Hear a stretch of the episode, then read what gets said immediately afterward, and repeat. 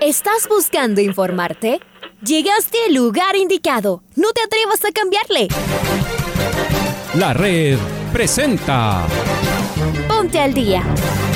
Información deportiva al instante sobre la actualidad de los equipos ecuatorianos muchos goles y el drama que tanto disfrutamos. Los albos se pusieron en ventaja con doblete de Adolfo Muñoz. La Libertadores Femenina cuenta con sus 16 equipos. Con la conducción de los periodistas de la red, Raúl el Profe Chávez y Andrés del Pichón Villamarín. Mucha información que contarles aquí en 102.1 FM. El microciclo de la selección que arranca el día de hoy. Ponte al día. La red. Bienvenidos.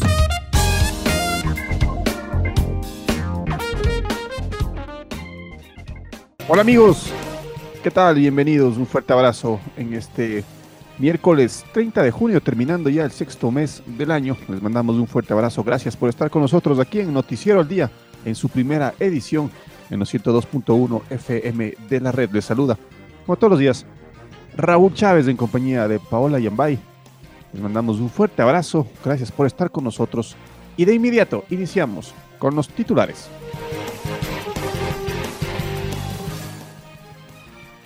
Carlos Grueso se unió a la tri en Goiania para el choque contra Argentina.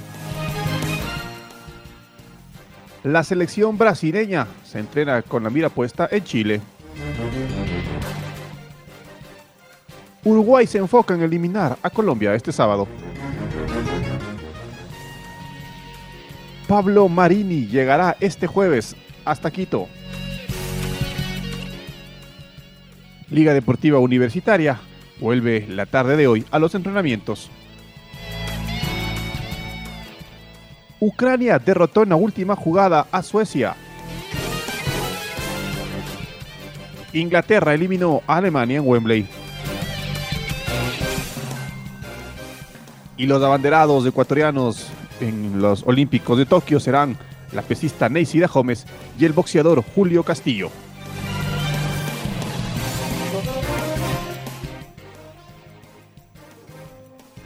Es momento de escuchar el editorial en la voz de Alfonso Lazo Ayala. El Tour de Francia nos tiene realmente entretenidos. Apenas van cuatro etapas y jamás lo habíamos vivido de esta forma.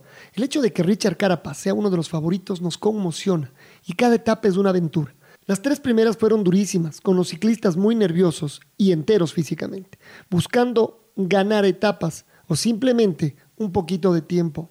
Richard, tras la cuarta, se mantiene en tercer lugar y recién se vienen la contrarreloj, dos etapas de media montaña y dos de montaña antes del primer día de descanso. En estas últimas, el carchense es nuestro cóndor tricolor. Por eso, todavía es muy apresurado aventurarnos a vaticinar lo que va a ocurrir al final del tour.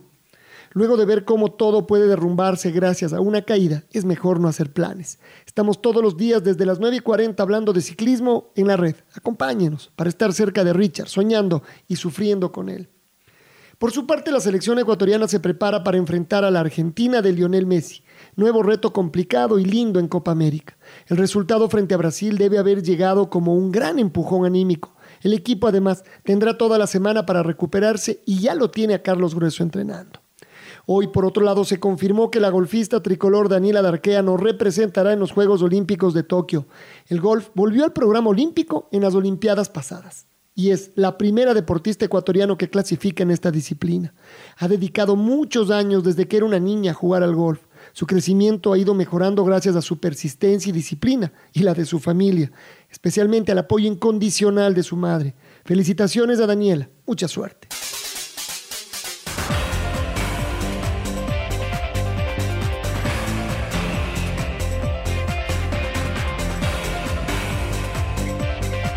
Y ayer y ayer se completaron los octavos de final de la UEFA Eurocopa 2021, cuando Inglaterra derrotó 2 a 0 a la selección alemana y Ucrania en el último minuto derrotó 2 a 1 en el tiempo añadido a Suecia y se clasificaron estas dos selecciones. Sterling a los 75 minutos y Harry Kane a los 86 marcaron los goles del triunfo de la selección inglesa que derrotó, como decíamos, 2 a 0 a Alemania en el estadio de Wembley. Y más tarde, Alexander Sipchenko y Arten Dovic a los 120 minutos, ya jugando en el tiempo añadido, marcaron los goles para Ucrania, mientras que Emil Forsberg a los 43 minutos marcó para el cuadro de Suecia. Este partido se jugó en el Hampden Park. Así entonces quedaron establecidos los eh, cuadros de cuartos de final. El día viernes a las 11 de la mañana se enfrentarán Suiza versus España. El mismo viernes 2 de julio, pero a las 14 horas, partido muy interesante entre la selección belga e Italia. El sábado a las 11 de la mañana, República Checa se enfrentará a Dinamarca y a las 14 horas del propio sábado, Ucrania versus Inglaterra, los cuartos de final de la Euro 2020.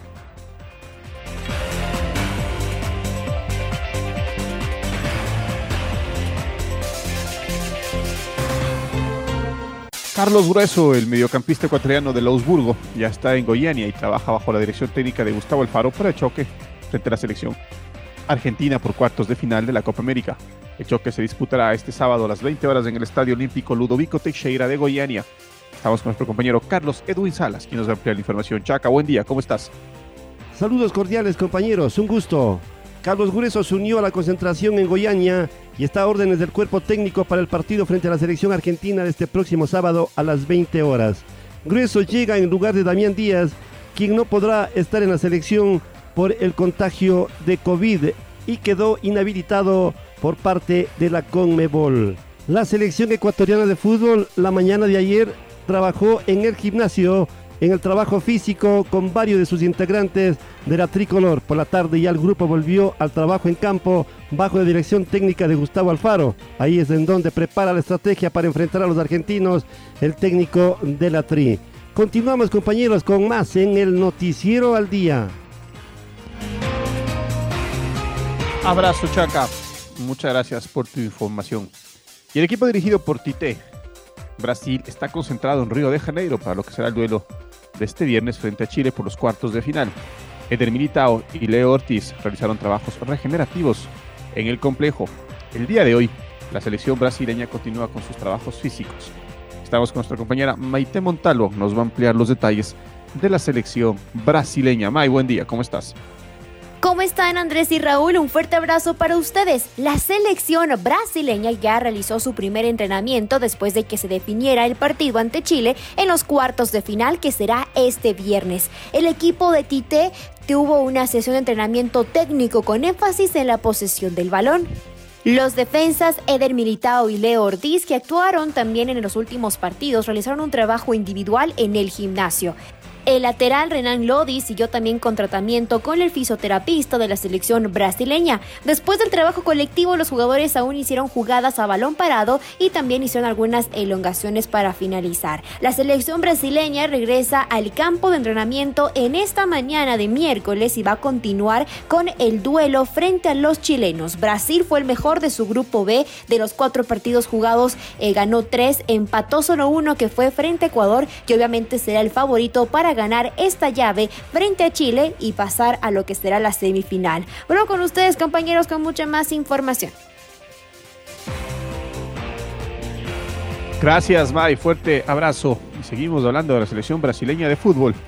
Y es momento de escuchar al volante Lucas Paquetá. Ah, eu acho que, que é uma função diferente né, dentro, do, dentro da equipe, que hoje, na forma que, que jogamos, ela vem sendo o Neymar, eu, o Neymar, o Everton Ribeiro. A gente tem esse, esses criadores que na nossa cabeça e o que o Tite passa pra gente depende da, do Neymar e, e de quem tá ali, eu, o Everton Ribeiro, para ajudar na, na, nas construções das jogadas. E é uma posição muito importante que eu tenho certeza que, independente dos nomes, quem estiver entrando ali vai estar tá com a responsabilidade de criar e estar tá ajudando o Brasil. Muito disputado, né? Muito obrigado e eu particularmente senti uma energia que eu já não sentia há muito tempo. Acho que começar perdendo e ver tudo que eles fizeram para para segurar esse resultado e a gente buscando, concentrado, correndo atrás, um ajudando o outro. Então acho que a ajuda de todos foi fundamental para que a gente conseguisse reverter esse resultado e no final conseguisse sair com a vitória.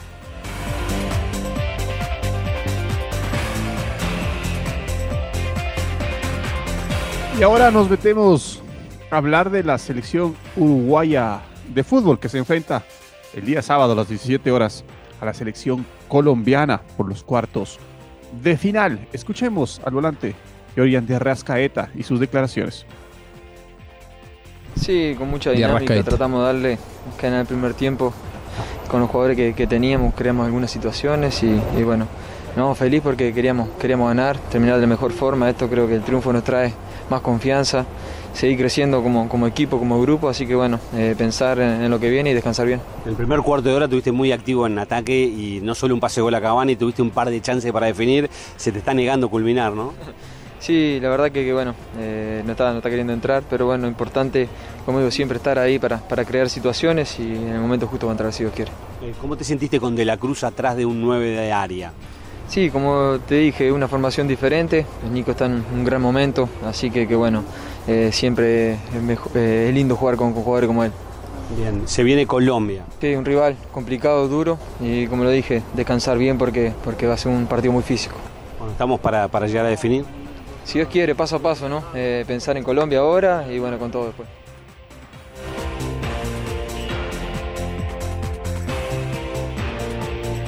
Muy bien, y ahora vamos a hablar de la, de la selección rival de Uruguay. Porque Colombia se medirá a los charrúas este sábado por los cuartos de final de la Copa América, pero deberá hacerlo sin su principal figura, Juan, Juan Guillermo Cuadrado. Para el tricolor, dirigido por Reinaldo Rueda, será una baja sensible, pero el mismo futbolista confía en las capacidades de sus compañeros. No podré estar el próximo partido, pero confiado en mis compañeros y lo que pueden hacer escribió de entrada Juan Guillermo Cuadrado en sus redes sociales la noche de ayer.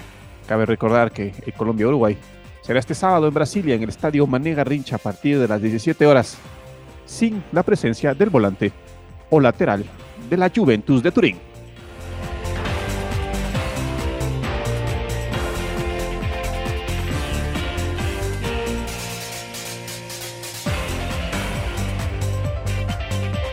Y dejamos dejamos la Copa América y nos metemos a hablar de la Liga Pro, porque Liga Deportiva Universitaria entrena, regresa el día de hoy, la tarde de hoy, a los entrenamientos, luego de que el equipo, el primer equipo tuvo libre, eh, luego de ganar la Supercopa Ecuador, venciendo a Barcelona 1-0 en la final. El equipo regresa la tarde de hoy a los entrenamientos bajo la dirección de Gabriel Dinoya y el cuerpo técnico de la reserva, esperando además la llegada de Pablo Marini, el director técnico, nuevo director técnico, que se sumará el día de mañana, jueves, hasta Quito, y habrá una rueda de prensa con la presentación del nuevo técnico de la U.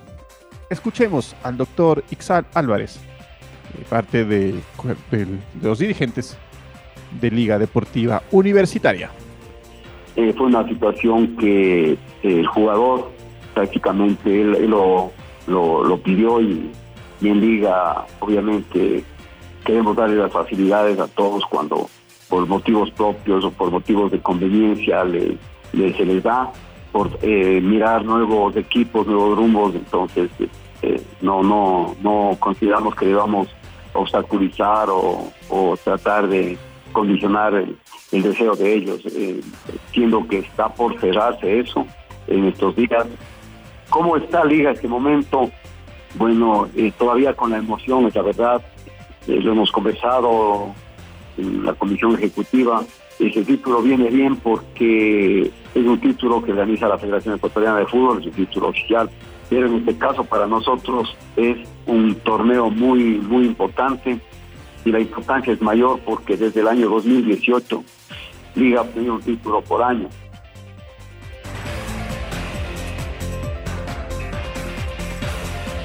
Muy bien. Dejamos el fútbol y nos metemos de lleno en los Juegos Olímpicos.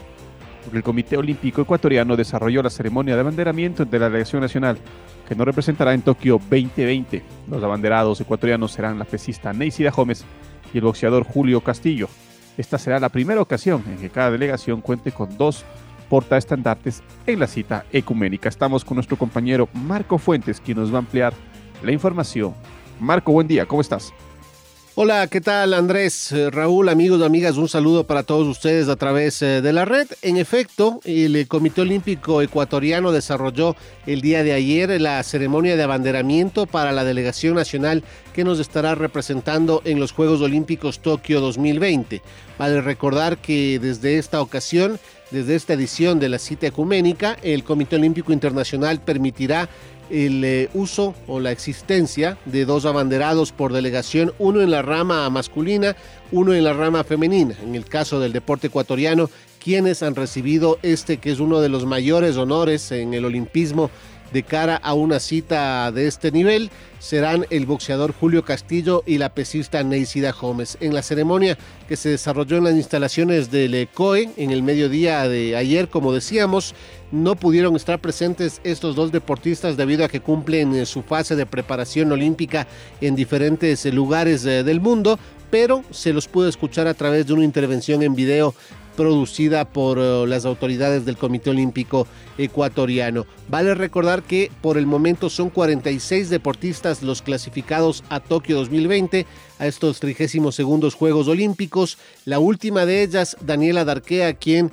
clasificó en la disciplina del golf y se convertirá en la primera golfista ecuatoriana en competir en una cita olímpica. Recordemos que en su caso particular, la Federación Internacional de la Disciplina clasificó a las 60 mejores ranqueadas en esta lista de clasificación mundial olímpica, en la cual Darquea ocupó el puesto 56. Seguimos a la espera y a la expectativa de que se sumen más nombres, teniendo en cuenta que la proyección que nos eh, ha llegado desde las autoridades del Comité Nacional es de cerca de 50 deportistas eh, para esta cita que, una vez más reiteramos, iniciará el 23 de julio y se extenderá hasta el 8 de agosto. Esto es lo que les podemos informar a esta hora. Amigos amigas, que tengan una excelente mañana.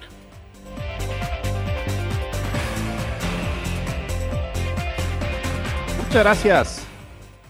Muchas gracias, Marco. Fuerte abrazo para ti también. Escuchemos de inmediato a Julio Castillo, el boxeador que llevará el estandarte ecuatoriano en los Juegos Olímpicos.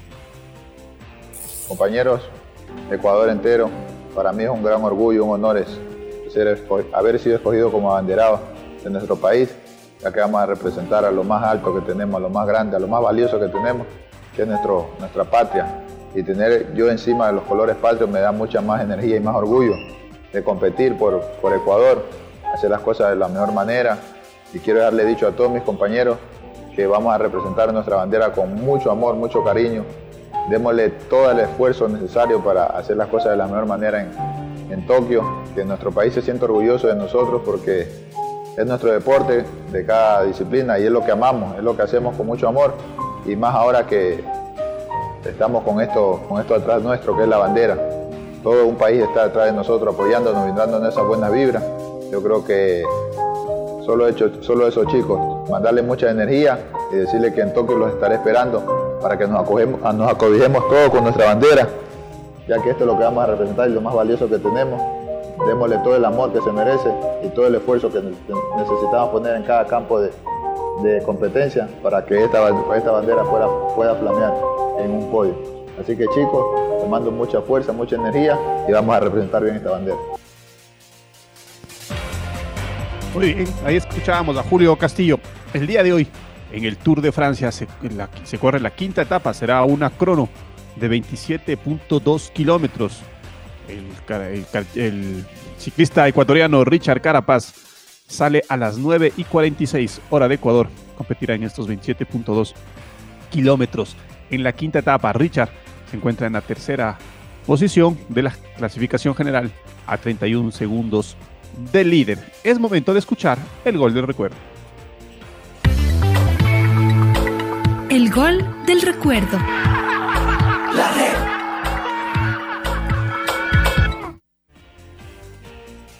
El 30 de junio de 2013, Liga Deportiva Universitaria visitó Universidad Católica por la vigésimo segunda fecha de la primera etapa del torneo en el Estadio Olímpico Atahualpa. Los Alos se impusieron 2 a 1.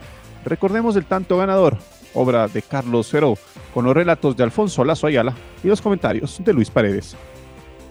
Pelota por derecha, Gabriel Corozo, gran enganche, se metió en el área, al centro y salva. Henry Pata, golazo de Carlos Feró. ¡Gol!